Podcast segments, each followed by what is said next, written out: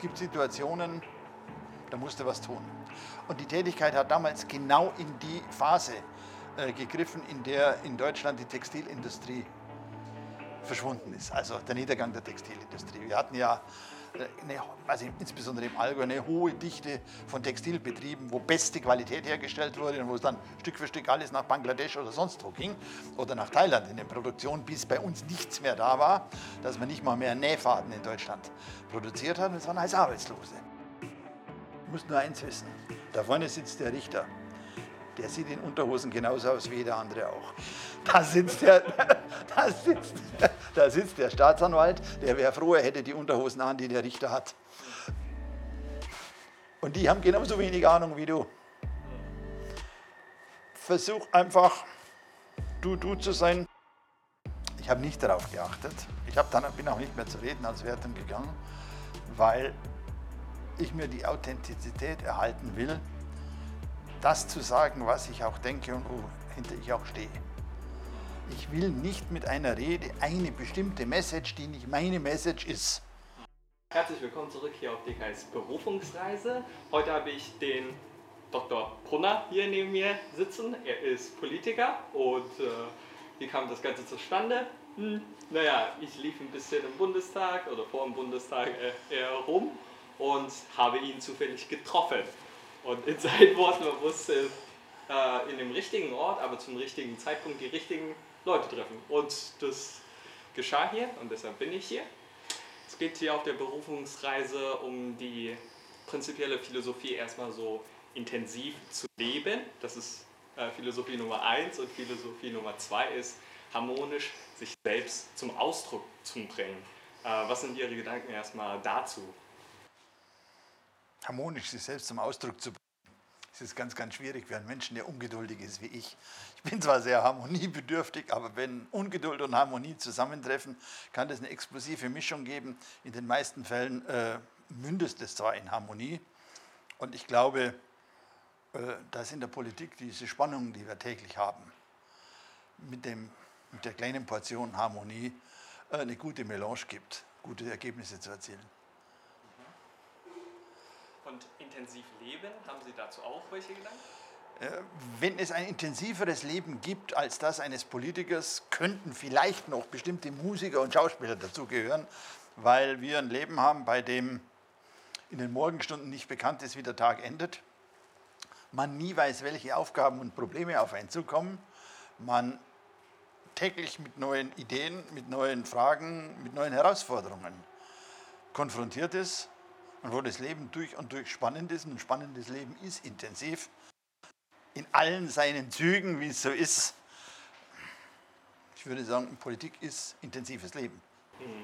In der jüngeren Generation, also so 2000er oder danach, ähm, denken ja sehr viele Menschen, dass Politik etwas nicht Sinnvolles ist, ähm, wo eigentlich sehr viel geplappert wird ähm, und man sehr vieles zu tun hat, aber am Ende des Tages nicht zustande kommt. Ähm, ist es so in Ihrer eigenen Wahrnehmung auch ganz häufig der Fall oder wie sehen Sie das? Passiert leider viel zu oft. Jetzt geht äh, der Block an Medienschelte. Äh, Menschen der Generation 2000 plus glauben, dass Facebook, Twitter, Instagram das wahre Leben sei und deshalb ist eine gewisse Diskrepanz zwischen dem analog-realen Leben, das so mit der Geburt beginnt, äh, mit dem Selbstwachsen, mit der Vermehrung der Zellen, was alles so da ist, bis sie irgendwann mal absterben und demjenigen, was man als Leben glaubt zu sehen in den sozialen Medien, die ja nur einen Ausschnitt haben. Und wer nur die sozialen Medien sieht, hält Politik für ein ausgesprochenes Geplapper, weil in den sozialen Medien sage ich, pff, du bist dumm, du bist unfähig, du hast in der Politik und im Leben nichts verloren, zack, abgehakt, der nächste Like gesetzt. Im realen Leben sieht es etwas anders aus, weil ich dem analogen Menschen morgen wieder begegne. Und weil ich ganz real im analogen Leben abends zum Essen gehe, womöglich den Menschen wieder begegne. Der ist da, mit dem muss ich leben, mit dem will ich leben, äh, mit dem will ich mich auch auseinandersetzen. Und diese Diskrepanz müssen wir Politikerinnen und Politiker versuchen aufzulösen, Sonst können wir junge Menschen aus dieser vermeintlich digitalen Realität nicht in die analoge Realität rüberholen, denn nur beides zusammen kann für die Zukunft etwas bringen. Ich mache ein kleines Beispiel. Ich habe einen Lehrauftrag an einer kleinen Hochschule. Wegen Covid-19 haben wir seit Monaten Vorlesungen im Online-Bereich. Das heißt, ich kenne meine Studentinnen und Studenten nicht mehr und meine Studentinnen und Studenten kennen mich nicht mehr. Sie kennen mich nur über den Bildschirm. Sie kennen nur hm, diese Darstellung des Bildes Karl-Heinz Brunner und ich kenne da so diese 40 Gesichter, die gelangweilt äh, in die Bildschirme gucken. Ich kann mit ihnen nicht interagieren. Gute wissenschaftliche Arbeit entsteht aber durch Interaktion. Wir müssen erfahren, hat das Gegenüber meinen wissenschaftlichen Gedanken erkannt, erfasst? Ist das Gegenüber in der Lage, diesen wissenschaftlichen Gedanken fortzuführen? Oder sagt, naja, hat er halt Tag, nächste Baustelle. Und diese Diskrepanz müssen wir wieder auflösen. Ich hoffe, dass uns nach dem Debakel mit Covid-19 dies auch gesellschaftlich gelingt, weil es ganz wichtig ist, äh, dass wir als Gesellschaft mehr sind als nur das Aneinanderreihen von bestimmten Standpunkten, von bestimmtem Wissen, sondern wir dadurch als Menschen uns auszeichnen, dass wir täglich dazulernen, dazulernen, dazulernen, dazulernen. Hm. Und was sind da mögliche Lösungsansätze oder äh, Lösungsansätze, an denen Sie vielleicht sogar selbst arbeiten? Also ich arbeite an den Lösungsansätzen insoweit, indem ich alle möglichen Leute totquatsche, wie ich so schön sage. Also ich sage, das Prinzip ist reden. Es beginnt aber nicht mit dem Reden, es beginnt mit dem Augenkontakt. Es beginnt damit, äh, eine zwischenmenschliche Beziehung herzustellen. Ob das jetzt mit dem Kontrolleur in der, in der BVG ist oder mit den Studentinnen und Studenten oder in der Politik oder mit Ihnen oder mit Mitarbeitern, zuerst mal visuell versuchen, Kontakt herzustellen. Auf diesem Kontakt ein Gespräch aufzubauen und in dem Gespräch die eine oder andere Idee einzubringen, dass das Gegenüber zu der Erkenntnis kommt, hm, müsste ich mal nachdenken drüber. Das ist mein Ansatz. Muss nicht funktionieren, ich kann halt keinen anderen. Und ähm, es ist ja so, dass zwischen den Parteien oder auch innerhalb der Parteien, also ähm, von meiner Wahrnehmung her, sehr viele Diskrepanzen auch gibt und man sehr häufig versucht, da zu sprechen oder zu kommunizieren, ja. was des häufigeren einfach nicht funktioniert oder vielleicht sind es auch die so stark betont, ähm, dass da Problematiken sind und doch viel mehr funktioniert. Wie ist es eigentlich in Ihrer Wahrnehmung? Also es funktioniert besser, als man darüber spricht. Man muss sich allerdings darüber im Klaren sein, äh, der Deutsche Bundestag widerspiegelt mit seinen derzeit 709 Abgeordneten die Vielfalt eines Landes mit fast 83 Millionen Menschen. Und nun ist es in sich so, dass 83 Millionen Menschen oft unterschiedliche Auffassungen sind. Wären die alle gleich, dann würden sie wie so, wir kennen das da früher von Pink Floyd Brick in the Wall, alle so nacheinander zack, zack, zack ab. Aber nee, sie sind nicht. Auch keine Politik mehr. Ja, wäre auch keine Politik mehr in dem Sinne. Wir sind alle 83 Millionen unterschiedliche individuelle Menschen. Und das spiegelt sich wieder im Deutschen Bundestag ab. Und da haben wir ein System erarbeitet, das ich persönlich für nicht besonders gut, aber trotzdem das Beste dieser Welt empfinde. Nämlich äh, den demokratischen Konsens. Da gibt es unterschiedliche Parteien, die unterschiedliche Weltanschauungen haben, die aber in sich wiederum die Diversität der Gesellschaft widerspiegeln. Nämlich meine Fraktion, die der SPD. Wir sind 152 Abgeordnete mit 152 individuellen Meinungen.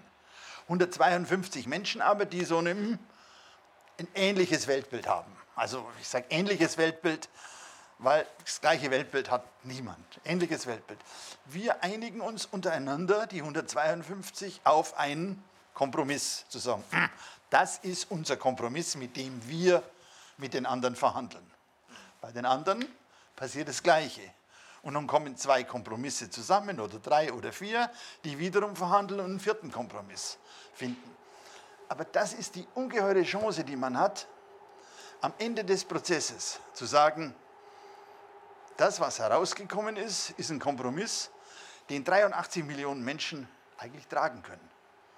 Mit dem alle leben können, mit dem alle nicht unbedingt glücklich sind, aber sagen, naja, es hätte schlimmer kommen können. Mhm.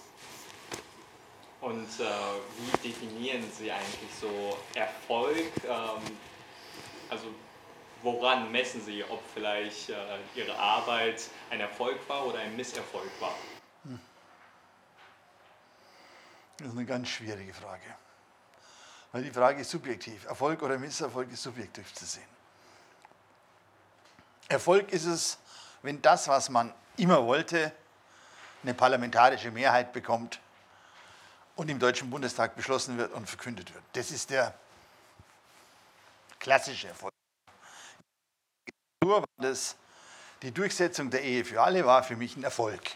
Du hast es geschafft. Bon. Toll. Äh, Im kleineren Bereich ist nicht aber in dieser Legislatur in der Kommission die Opfer dieser unsäglich perversen Diktatur innerhalb des Staates Chile durch diesen Paul Schäfer staatliche Verantwortung übernommen haben und ein Schädigungssystem. Ein Schädigungssystem vielleicht für 200, 300, 400 Menschen gilt, von denen jeder individuell sagt, das, was ihr gebt, ist falsch, ist zu wenig, ist nicht genug, es könnte anders sein. Aber für mich ist es individuell ein Erfolg, weil wir damit ein unsägliches Kapitel deutscher Geschichte abschließen konnten. Einfach zu sagen, so, dieses Kapitel deutscher Geschichte gehört nun wirklich in den Ordner, in das Regal Geschichte. Punkt. Wir können uns jetzt wieder der Zukunft zuwenden. So definiere ich äh, Erfolg und kann damit natürlich auch mit so kleinen Dingen äh, zufrieden sein und sagen, hm, passiert es auch manchmal, wo Sie eigentlich äh, durchsetzen wollen und es zu einem Misserfolg gelangt, aber am Ende des Tages Sie das doch ganz positiv sehen, weil die Ergebnisse erstaunlicherweise auch. Ja, es äh, kann das Ergebnis immer gut sein. Das Wichtigste ist in der Politik, wenn es nach meinem der Illusion hingeben. Morgen ist alles gut und gemacht, sondern Politik ist ein Prozess. Ich habe heute eine Idee, von der ich vielleicht auch noch nicht ganz genau weiß, aussieht. Aber für diese Idee muss ich werben. Bei allen politischen Gruppierungen, überall in der Gesellschaft. Und wenn die Idee nicht so schlecht ist, dann verfängt sie sich. Dann wird dies wie aus dem Stein im Wasser, es werden immer mehr Ringe und immer mehr Ringe und immer mehr Ringe. Je weiter die Ringe nach außen gehen, desto unschärfer werden die Konturen. So ist es in der Physik, so ist es im wahren Leben und so ist es in der Politik auch. Aber es bewegt sich weiterhin. Und es geht in die ganze Gesellschaft und am Schluss haben wir irgendein Ergebnis da, bei dem man sagen kann, hm, bin zufrieden, habe das damals mit angestoßen, habe mit den richtigen Leuten am richtigen Zeitpunkt über die richtigen Dinge gesprochen, um es in die richtigen Bahnen lenken zu können. Und was ist Ihre Leidenschaft so als äh, Politiker? Was fasziniert so? Was äh, gibt Ihnen sehr viel Freude an der Arbeit?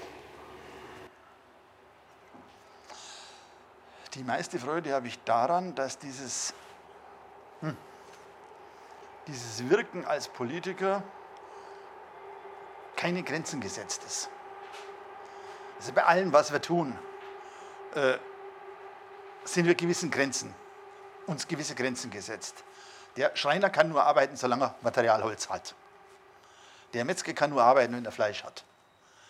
Der Bäcker nur dann, wenn er Mehl hat, jetzt überspitzt gesagt und der Banker, wenn er Geld hat oder glaubt, Geld zu haben. Also, äh, wir brauchen kein spezielles Medium. Wir leben die Ideen, die Wünsche, die Träume, die Vorstellungen, die Sehnsüchte unserer Gesellschaft ab. Und das ist das, was ich so spannend empfinde, ist, ist wie die Richterskala, nach oben offen. Es gibt keine Grenzen, die wir sagen, da darf ich nicht nachdenken drüber, da darf ich nichts tun. Nein, wir dürfen über alles nachdenken. Wir dürfen versuchen, alles in irgendwelche Bahnen zu lenken oder bei den Bahnen helfen zu lenken. Bahnen lenken ist immer was Schwieriges, weil da führt man die Leute und ich sage immer, ich möchte Leute nicht führen. Ich möchte Leuten aber in diesem Land etwas vermitteln. Hier gibt es Türen. Ich versuche euch zu zeigen, wo die Tür ist ich versuche euch die Tür aufzumachen und sage nun, durchgehen. Musst du als freier Mensch aber selbst. Ich trage dich nicht, ich ziehe dich nicht, ich zerre dich nicht, ich schiebe dich nicht. Ich sage dir nur, da gibt es eine Tür, die Tür mache ich da auf. Wenn du willst, lauf durch. Wenn du nicht willst, bleib auf dieser Seite. So ist es ja auch in der realen Welt. So, so ist es. Ja, genau, so ist es. Das, ist, das geht gar nicht anders. Also, sag mal, das ist eine Philosophie, die sich bis ins hohe Alter wahrscheinlich durchzieht. Ja, äh, haben Sie auch ein ganz konkretes Bild, äh, wenn es jetzt um Freude geht? Also einfach so ein Moment oder Aktivität in letzter Zeit, woran Sie sich sehr gut daran erinnern können? Politisch? Ja, politisch. Woran kann ich mich besonders freuen? Schwierig, ich freue mich an so viele Dinge, dass ich, dass ich das politisch nicht sagen. Also wirklich, also wirklich große Freude hatte ich eigentlich äh, zu dem Zeitpunkt, als wir die Ehe für alle durchgesetzt haben. Das, weil ich immer dachte, das schaffen wir nie. Also, ich war mir zwar sicher, irgendwann kommt's, aber ich habe dann so die Gegenrechnung genommen, wie alt bin ich und kann ich das noch erleben? Wir haben es dann geschafft. Ansonsten äh, ziehe ich Freude eher aus dem privaten Umfeld als aus der Politik. Man muss in der Politik Freude haben, man muss sich, es muss einem das Ganze gefallen, man muss Spaß dran haben, aber man darf nicht den Fehler begehen, zu glauben, äh, dass das der Lebensinhalt ist. Der Lebensinhalt liegt woanders. Und äh, worin liegt denn der Lebensinhalt Ihrer Meinung nach? Der Lebensinhalt liegt in den zwischenmenschlichen Beziehungen, in den Kontakten, die man hat. Äh, wir sind Lebewesen, die sowohl in der Vergangenheit als in der Zukunft da oben drin ein Gebilde haben, das uns unser Leben darstellt und unser Leben widerspiegelt. Das uns sagt, was wir erinnernswert als wichtig erachten, was wir als Sehnsüchte oder Wünsche für die Zukunft als wichtig erachten. Und das ist in meinen Augen der Schlüssel auch für Glück, äh, zu sagen, ich kann rückblickend sagen, es war gut, es war schön, es hat ekelhafte Augenblicke auch gegeben, die gehören auch dazu. Aber ich glaube, da vorne kommt noch was, was mir gefällt. Und ich muss sagen, wenn ich sage, da vorne kommt noch was, meine ich nicht das nach dem Tod, weil das, was nach dem Tod kommt, da kommt nichts. Also nicht davon überzeugt, da kommt nichts. Ja. Wie hat es denn eigentlich so an, äh, also angefangen? Also was war der Beginn, was Sie angetrieben hat, überhaupt Politiker zu werden? Ganz einfaches Erlebnis. Eigenes äh, Erfahren. Ich war im Allgäu als Gerichtsvollzieher beschäftigt. Also Sie haben Jura davor studiert? Ja, ich habe Rechtspflege studiert und war dann als Rechtspfleger und Amtsanwalt tätig und habe äh, in dieser Eigenschaft einen Gerichtsvollzieherbezirk verwesen müssen, wie man so schön sagt. Es war ein Gerichtsvollzieher, der war etwas ungenau in den Abrechnungsmethoden, würde man heute sagen.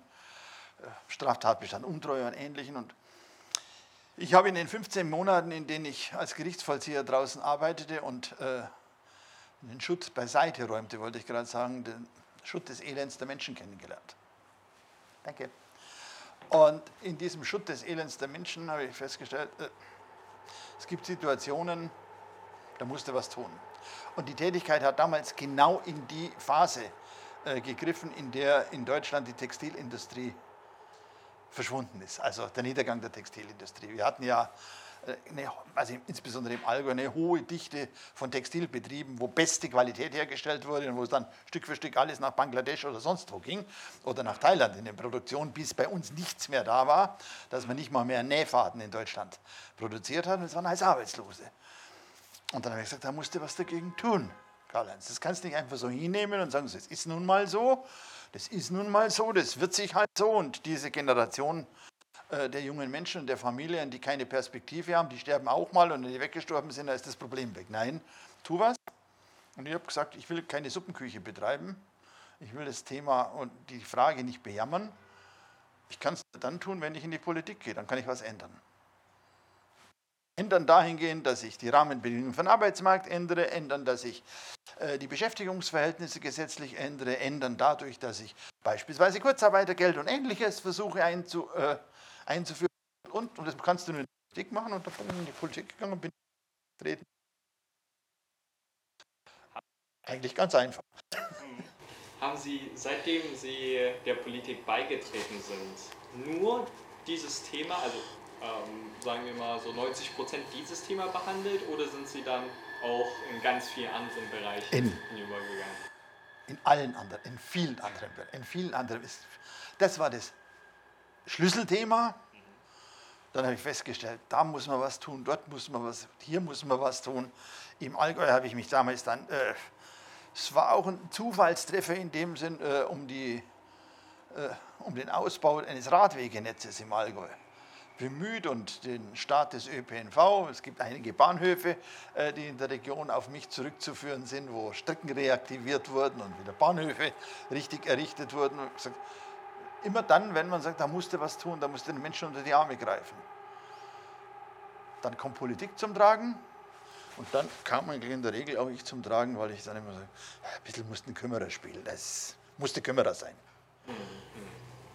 Und was haben Sie am Anfang Ihrer politischen Karriere gemacht? Können Sie sich da so noch grob dran erinnern? Ja, ich bin äh, in das Parteibüro gegangen, wollte Mitglied werden. Dann hat man mir sehr freundlich gesagt, hm, das sei unüblich, man wird bei uns geworben. Dann habe ich in meiner etwas Kessenart gesagt, na dann werben Sie mich halt. dann war ich Mitglied und ich habe dann als Mitglied nicht gesagt, ich zahle meinen Beitrag und sitze da, sondern bin auf die erste Mitgliederversammlung äh, in meinem Ort gegangen. Und weil die glücklich darüber waren, dass da ein, ein junges, neues Mitglied war, waren die der Auffassung, das wäre sehr gut, wenn der gleich irgendwelche Verantwortung übernehmen würde. Hat ein Jahr gedauert, dann war ich Vorsitzender des Ortsvereins und dann kommt man so eins zum anderen. Wahrscheinlich deshalb, weil ich zu wenig meinen Mund halte. Und Verantwortung und Arbeit, wie sieht das äh, so aus? Ist da sehr viel Papierkram oder ge- geht es vor allem darum, sehr viel zu sprechen? Beides, beides. Also es gehört zum einen dazu in der Politik, man muss in der Lage sein, Akten und Papier zu fressen, wie ich sage. Also mehr zu lesen, äh, als ein Durchschnittsmensch in der Regel liest. Eine besondere Form des Lesens zu entwickeln. Gut, also mit meiner juristischen Ausbildung habe ich einen Vorteil. Ich habe gelernt, äh, quer zu lesen und dann habe ich noch einen weiteren Vorteil, dass ich äh, ein sogenanntes eidetisches Gedächtnis habe. Ich kann seitenweise Bücher und Dokumente als solches vor dem Auge abfotografieren und wieder Ach, das können ja, ja, kann ich, wieder, nicht- kann ich wieder kommen. Ich kann genau sagen, das war auf der 35. Seite rechts unten. Also, und die muss ich mal herholen und dann schaue ich mir die an und dann habe ich das wieder. Ist eine Fähigkeit, die Sie. Das äh, ist eine Fähigkeit, die ich vermute, das also Anlage war wahrscheinlich immer da, aber entwickelt, entwickelt aus einer gewissen Faulheit während des Studiums heraus, weil ich zu faul war, äh, das, was ich eigentlich richtig lernen wollte, zu lernen, nämlich Stenografie. Weil ich wollte halt in den Vorlesungen möglichst viel mitnehmen. Habe das dann mit Stenografieren versucht. Du musst lernen. Wirklich, also um stehen zu können, muss man lernen, muss man sich ganz äh, stupide quasi hinsetzen und lernen. Es ist so wie mit Klavierspielen. Da musst du lernen, lernen und üben und üben. Da war ich zu faul dazu. Und das andere ist schneller gegangen. so habe ich das weiterentwickelt und es hat funktioniert. Bis heute. Okay, also das ist auch eine Und ist, ja, das man erlernen könnte. er, wenn man erlernen können. Wenn man die Anlage dazu hat, kann man das erlernen in unterschiedlicher Intention. Aber das hat mir immer geholfen. Weil ich dadurch nicht viel Papier auf dem Schreibtisch habe, sondern das ist da unten drin, das ist da drin, das ist was Rechtes, das war was Gelbes, das war was Grünes. Es muss bloß gucken, wo die dicke Schrift ist und nicht, wo die dünne Schrift ist. Und wenn, ja, und wenn du wenn du ein 300-seitiges Gutachten hast, das musst du nicht lesen. Du musst nur in der Lage sein, dieses Gutachten komplett durchzublättern und an den Stellen, wo die wichtigen Aussagen sind, die musst du abfotografieren. Die musst du immer griffbar haben, der Rest ist alles Füllmaterial. Um da ein Verständnis zu gewinnen oder um damit argumentieren zu können? Um verstehen. Zuerst muss man immer alles verstehen. Also wenn man etwas nicht versteht, kann man auch nicht argumentieren. Das ist meine Grundüberzeugung, du musst es erst verstehen, dann kannst du argumentieren, aber dazu musst du vorher das Zeug fressen. Und zwar immer lesen und gleichzeitig, damit du nicht zu viel da drin hast in dem Kopf. Aussortieren, wichtig, unwichtig, könnte ich noch brauchen und so. Also das, diese Sortierarbeit muss recht schnell gehen. unwichtige Dinge sofort zur Seite, so lass sie gar nicht rein in den Kopf. Die wichtigen Dinge rein, speichern, die, die man noch braucht, leicht anspeichern, also quasi so, würde man so sagen, wie einen Ordner anlegen, also, also mal dort rein, man weiß noch nicht, was drin ist, um einfach Stück für Stück auf das wieder zugreifen zu können. Aber du musst immer zuerst verstehen, um anschließend argumentieren zu können. Und ich habe jetzt auch während meiner Zeit als Abgeordneter, nein, nicht gelernt, sondern erfahren müssen, dass ich, äh, wenn ich eine geschriebene Rede habe,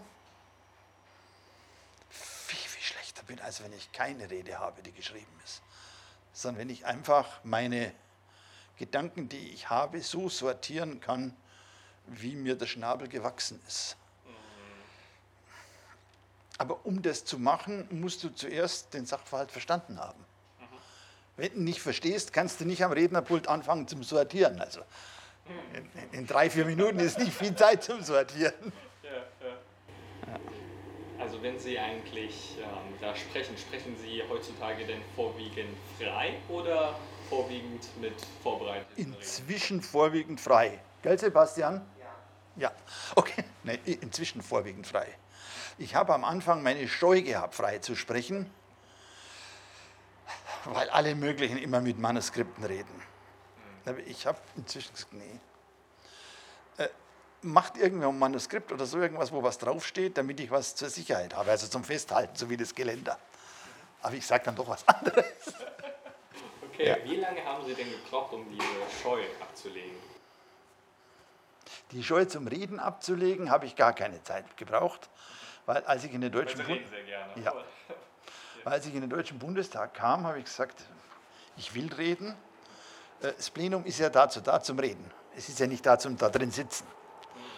Also rede mit und die Scheu, ohne Manuskript zu reden, ist eigentlich auch in der letzten Legislatur schon einfach verschwunden. Das ist und ich habe keine Angst zum Reden, also weil ich mir an meinem ersten Auftritt vor Gericht, als ich ein Plädoyer halten musste, äh, die Worte eines älteren Kollegen verinnerlicht habe. Da habe ich einen Aktenstapel bekommen und da sage ich, ich, ich kenne die Verfahren doch überhaupt nicht. Ich gehe da jetzt in die Verhandlung rein, ich kenne weder die Angeklagten, äh, noch kenne ich die Richter, die da dort sind. Ich weiß gar nicht, um was es geht ich weiß zwar wegen, was die Anklage war und, und was man so eventuell zu machen. Und da sagt der Kollege, komm, musst du alles nicht wissen. Du musst nur eins wissen. Da vorne sitzt der Richter. Der sieht in Unterhosen genauso aus wie jeder andere auch. Da sitzt der, da sitzt, da sitzt der Staatsanwalt, der wäre froh, er hätte die Unterhosen an, die der Richter hat. Und die haben genauso wenig Ahnung wie du. Versuch einfach, du du zu sein, und halt dein Plädoyer, wie du dir das vorstellst. Und ich habe das damals gemacht, es hat funktioniert. Und der Richter hat mir damals nach meinem ersten Plädoyer gesagt, selten, dass ich so einen jungen äh, Amtsanwalt gesehen habe, der so gut vorbereitet war. Überhaupt nicht vorbereitet. Mhm. Überhaupt nicht. Ja, ja. Sehr interessant. Und hat, hatten Sie diese Arbeit als Politiker früher sich genauso ähnlich vorgestellt oder kam es ganz anders im realen Leben als in der Vorstellung? Das ist eine Frage, habe ich es mir so vorgestellt. Ich hatte eine Vorstellung von der Politik, die ich, bevor ich mein Erweckungsereignis hatte, mal hatte. Da hatte gab es noch Schwarz-Weiß-Fernsehen. Da habe ich eine Übertragung aus dem Deutschen Bundestag gesehen, bei der Helmut Schmidt, damals äh, Kanzler dieser Republik, äh, salopp und eloquent die Stufe, in Bonn war da so ein, so ein, Podest, um da drauf zu müssen, da konnte man über Treppen oder so rauf, um ans Rednerpult zu gehen, um an dieses Rednerpult zu kommen. Und ich fand den, hm, ich fand das einfach schick und geil. Also, ja, da möchtest du auch mal hin.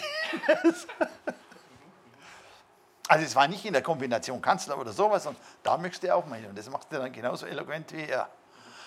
Heute ist er im Reichstag, das ist viel ehrwürdiger und ähnliches wie Bonn. Aber entwickelt sich alles. Und als Politiker Gehen Sie eigentlich auch auf sehr vielen Fortbildungen, wie zum Beispiel Rhetorikkursen? Oder Nein, mache ich nicht. Mache ich gar nicht. Mache ich gar nicht. Ich habe einmal, die CD habe ich noch, äh, so ein Trainee gemacht, was man bei Interviews keinesfalls machen soll und was man bei Interviews auf jeden Fall machen soll. Ich habe nur ein einziges daraus gelernt. Wirklich gelernt, weil man kann sich selbst nicht verstellen. Aber man kann auf eins aufpassen, dass wenn die Kamera auf einen gerichtet ist, dass hinter einem nicht das Schild ist mit dem Pfeilchen WC. Weil die Leute nur auf das Schildchen gucken und nicht mehr auf dich. Aber ansonsten, ne, ein einziges Mal, das hat die Fraktion ange Die Fraktion bietet bei uns auch an, wie in allen anderen auch, dass nach jeder Rede, die man hält, irgendjemand klug eine Redenauswertung mit einem macht. Ich habe es einmal gemacht. Die Dame hat mir dann gesagt, was alles gut und richtig war und worauf ich künftig achten sollte.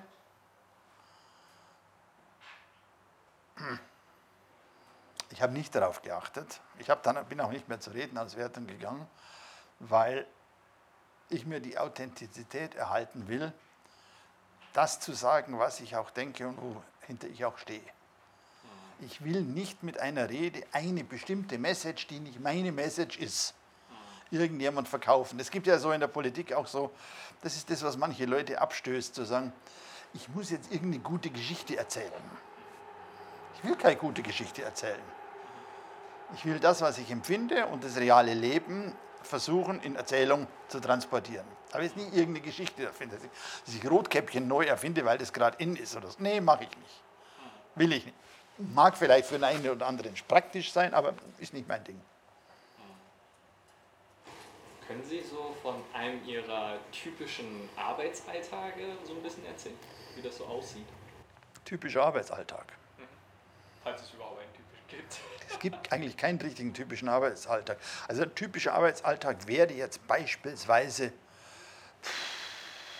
ein Mittwoch, äh, früh morgens aufstehen, frühstücken. Also Frühstück ist für mich sehr wichtig, aus dem Hause zu gehen. Ich fahre nicht mehr mit der U-Bahn oder S-Bahn, sondern fahre mit dem Fahrdienst, weil das unwahrscheinlich Zeit spart und man in dem Fahrzeug des Fahrdienstes schon Akten und Unterlagen lesen kann. Was du in der U- und S-Bahn eben systembedingt nicht kannst äh, komme gegen 8 Uhr hier an, habe irgendwo ein politisches Frühstück.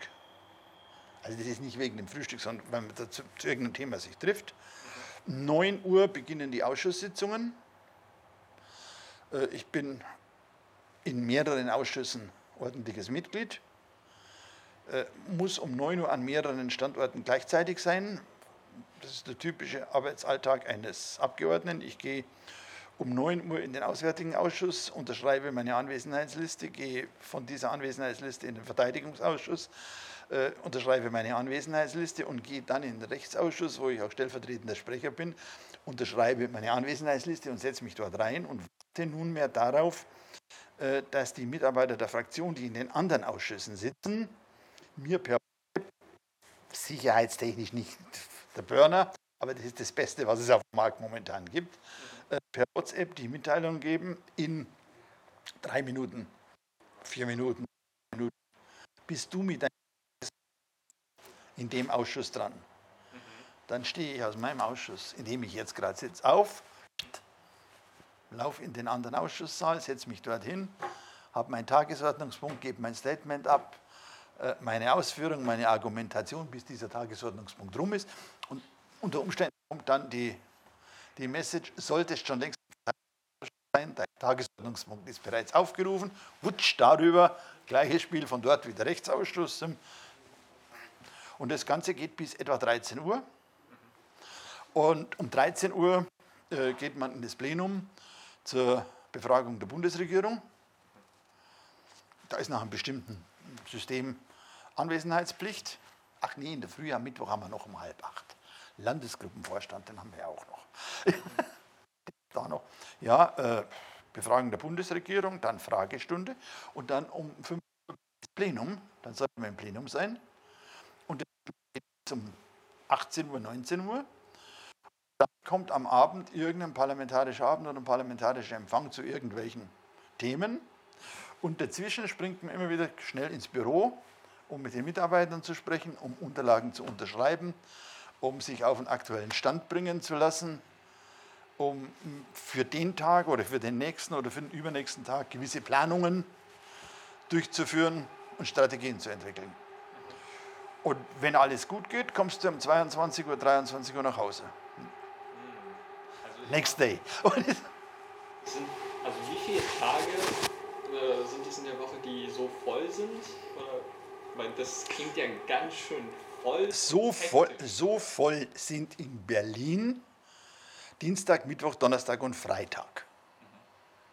Im Wahlkreis Montag, Dienstag, Mittwoch, Donnerstag, Freitag und Samstag. Wenn man im Wahlkreis ist, man ist so immer in, in diesem Wechsel. Und dazwischen ist die Luft und die Lücke für Privates. Man kann das aber auch, das Private zur Seite tun und dann nur Politik machen, was nicht unbedingt mein Ding ist. Hatten Sie denn zwischendrin auch das Gefühl gehabt, vielleicht doch was anderes äh, zu machen, weil das ja sehr viel Zeit und Energie auch in Anspruch nimmt und schon sehr Also es gibt viele Tage im Jahr, bei denen ich sage, warum tust du dir das an? Dann schließt du die Augen, setzt dich hin und sagst, was die anderen nicht können. Und machst weiter. Nein, ich habe mir die Frage nie gestellt. Nie wirklich ernsthaft gestellt. Das ist das Falsche. Ich möchte auch nicht auf Dauer was anderes tun. Ich könnte beispielsweise nie mehr an meine Staatsanwaltschaft zurückgehen, nie mehr zu Gericht zurückgehen. Das wird mich fertig machen. Äh, ich habe äh, zehn Jahre lang, elf Jahre lang selbstständig als Unternehmensberater und Rechtsdienstleister gearbeitet, meine Kanzlei gehabt, die ordentlich gelaufen ist. Ich könnte auch das nicht mehr machen, weil äh, ich müsste mich täglich verbiegen. Ich habe gutes Geld verdient, weil ich Menschen Gutachten verkauft habe und Gutachten geschrieben habe über das, was sie sehen, haben wollten. Wie es ein Gutachter so machte.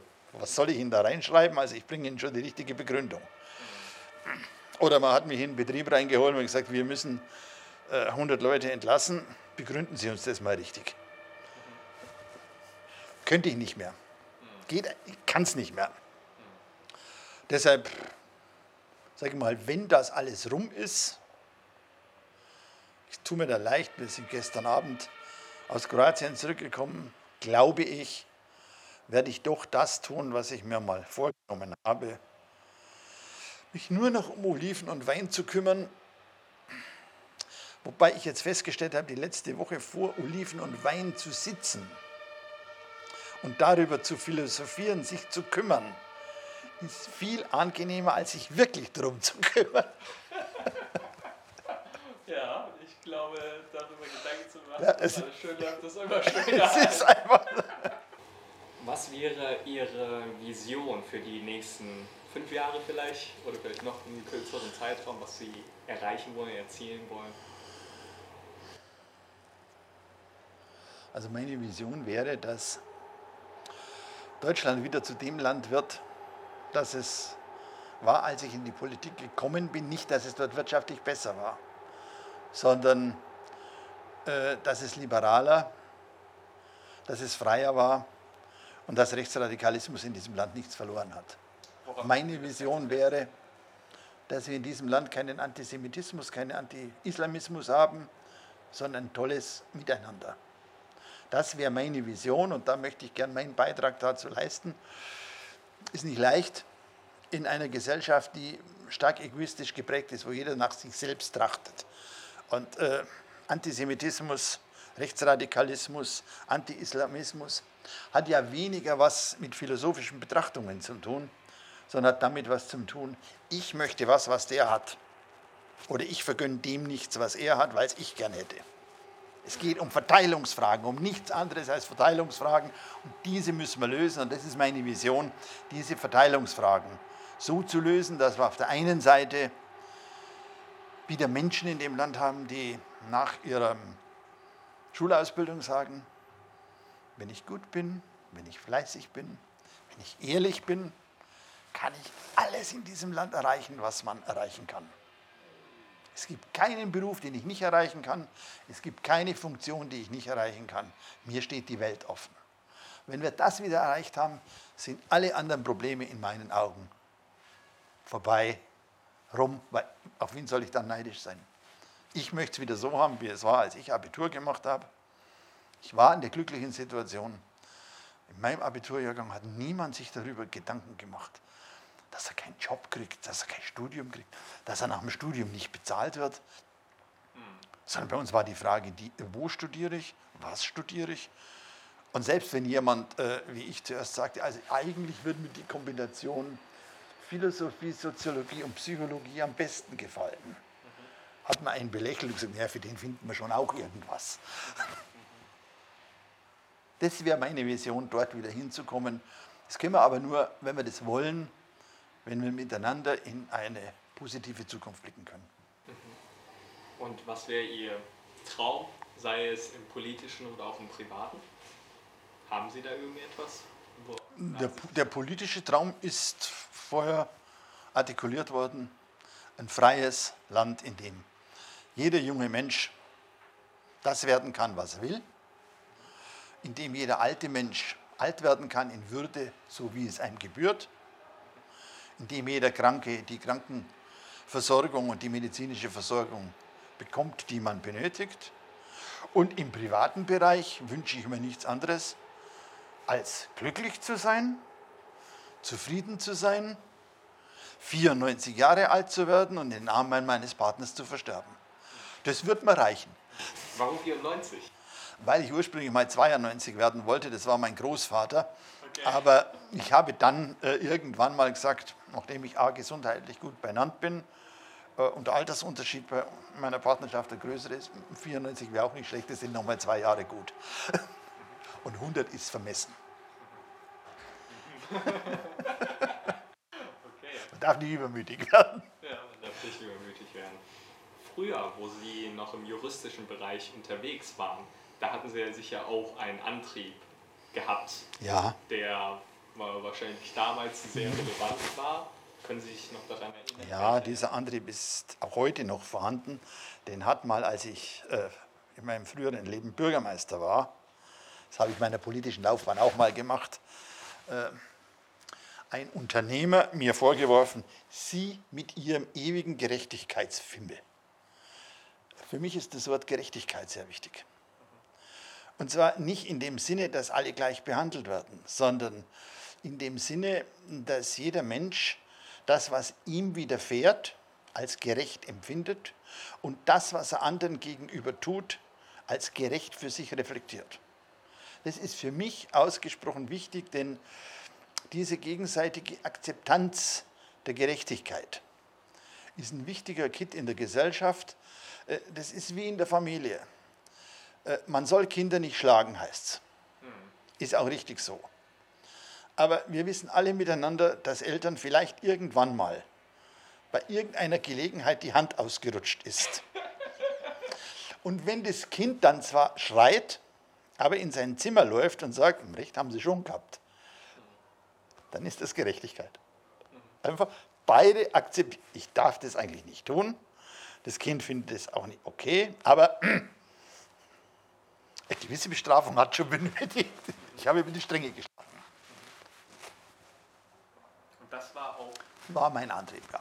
Der Antrieb. War bei mir der Antrieb, im juristischen Bereich tätig zu sein, einfach um für Gerechtigkeit zu sorgen. Und ähm, das Unternehmen, was Sie äh, auch hatten, das äh, war ja nicht so wirklich ein Abriss von Gerechtigkeit, sondern.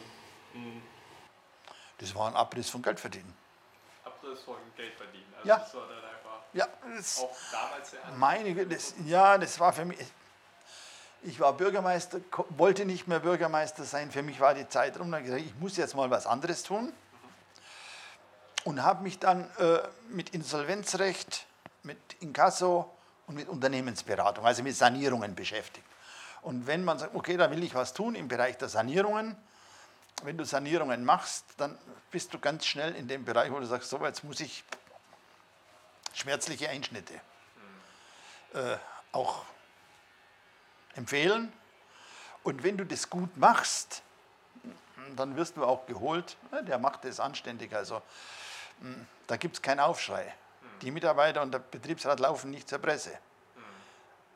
Die nehmen es auch so hin. Und ich klopfe auf Holz. Ich habe in den Fällen, wo ich das umsetzen musste, auch wieder Prinzip reden, reden, reden, reden, totquatschen, äh, immer Lösungen gefunden, mit denen andere leben konnten, die es dann auch ein bisschen wieder als gerecht empfunden haben. Ich habe gesagt, okay, wenn ich schon meinen Job verliere, dann soll wenigstens das, das, das und das sein. Wie lange haben Sie eigentlich gebraucht, um Vollzeit als Politiker ähm, arbeiten zu können, beziehungsweise so viel Einkommen zu generieren, dass das Ganze hält? Wissen Sie das vielleicht? Ich habe das nie vom Einkommen her gesehen. Ich werde es auch nie vom Einkommen sehen. Wer glaubt, äh, Politik als Beruf auszuüben, um Einkommen zu generieren, ist abhängig. Abhängig von Geld. Abhängig davon, Mandat zu Diese Abhängigkeit tut Dinge, die ein vernünftig denkender Mensch nicht macht. Ich bilde mir ein, dass ich ein vernünftig denkender Mensch bin. Ich weiß es aber, dass mein Mann beispielsweise sagt, du bist ein Spinner. ist halt so. Ich bin es genauso wenig vernünftig denken, aber ich will diese Abhängigkeit nicht. Ich will sie nicht, ich kann sie nicht brauchen. Äh, sie würde mich, hm, nee. Deshalb ist diese Frage, wie lange habe ich gebraucht? Also das Geld kam halt, weil das Geld kommt. Von irgendwas musste ich auch leben, also wenn du sonst nichts Vernünftiges tust, würde ich sagen. Aber ich habe nie danach getrachtet, bestimmte Einkünfte zu erzielen, ein bestimmtes Einkommen zu haben. Also ich denke, das ist im Leben auch so, wenn man abhängig von Geld oder abhängig von irgendwas anderes ist, da wird es immer ja. nicht das äh, Richtige sein Nein. und immer sehr anstrengend sein. Aber wenn jetzt jemand sagt, Politik ist etwas, was ich mir sehr gut vorstellen kann, was ja. bereitet ihn gut darauf vor oder welche Fähigkeiten sind da notwendig? Also, also ein gerütteltes Maß an Selbstbewusstsein. Gute Auffassungsgabe, in meinen Augen auch Fleiß, Belastbarkeit, körperliche, also hohe Belastbarkeit und als letztes äh, die Bereitschaft zuhören zu können. Dann kann man und dann kommt halt immer noch das Quäntchen Glück dazu, zum richtigen Zeitpunkt am richtigen Ort die richtigen Leute zu treffen. Also so ein Politikstudium, ist das empfehlenswert oder würden Sie lieber sagen, etwas anderes machen und erstmal andere Erfahrungen gesammelt zu haben, um nicht abhängig zu sein von der Politik? Also ich persönlich würde von einem Studium der Politikwissenschaften nicht abraten, weil das die meisten Menschen haben, aber ich halte es für eine politische Laufbahn nicht für förderlich. Weil Politikwissenschaften eine Wissenschaft ist, die sich damit beschäftigt zu eruieren, warum etwas gewesen ist und so gemacht wurde. Aber kein Rüstzeug gibt, wie gehe ich auf eine Situation, mit einer Situation um, die es noch nie gab, für die es auch kein Lösungsbeispiel gibt, für die ich jetzt selbst eine Lösung kreieren muss. Es gab es nicht, hoffentlich gibt es auch nie wieder, aber ich muss jetzt reagieren. Und dafür gibt Politikwissenschaft äh, keine Handlungsempfehlung, sondern ich glaube oft, aber das mag sein, weil ich kein Politikwissenschaftler bin, dass die, die Politikwissenschaft studieren, sich da eher im Weg stehen. Weil sie immer auf der Suche sind, wie war denn das damals? Wie, wie könnte man das da richtig machen? Du kannst es nicht richtig machen. Du kannst einfach die Situation annehmen, wie sie ist, hindurch und sagen, so, wie sagt der Engländer vielleicht, try it. Hi Victor, grüß dich.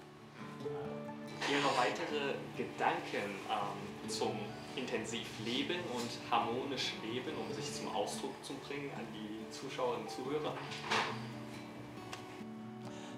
Lebe, wie du das vorstellst. Freue dich über jedes Fältchen, das da ist, denn es zeigt, dass du lachen kannst. Lache viel im Leben, weine wenig. Und wenn du weinen musst, dann weil es einen Grund dafür gibt. Und auch das nicht verbergen. Einfach sei wie du bist. Dann macht das Leben Spaß, dann macht Politik Spaß. Dann kann man auch in die Zukunft gucken, ohne Zukunft schauen, ohne in irgendeiner Weise Angst zu haben. Das wäre meine, meine Schlussworte, wollte ich gerade fast sagen. Jetzt gibt es noch mal eine ganz kurze, kurze Antwort, eine kurze äh, Fragerunde. Also ich werfe Ihnen ein paar Wörter in die Runde und Sie ergänzen oder sagen einfach Ihre Impulse dazu. Die erste Sache ist Philosophie des Lebens. Ergibt sich. Schönster Ort. Berlin. Wichtigster Ort. Zähne putzen. Nach dem Aufstehen. Zähne putzen. Vor dem Schlafen. Zähne putzen. Lieblingssong. Lieblings? Song. Wechselnd. Verändert. Ja. Privat. Wichtigste. Mein Partner. Lieben Dank an dieser Stelle für Ihre Lebenserfahrungen, Lebensweisheiten, für das Leben und die Zuhörer für das Danke. Danke.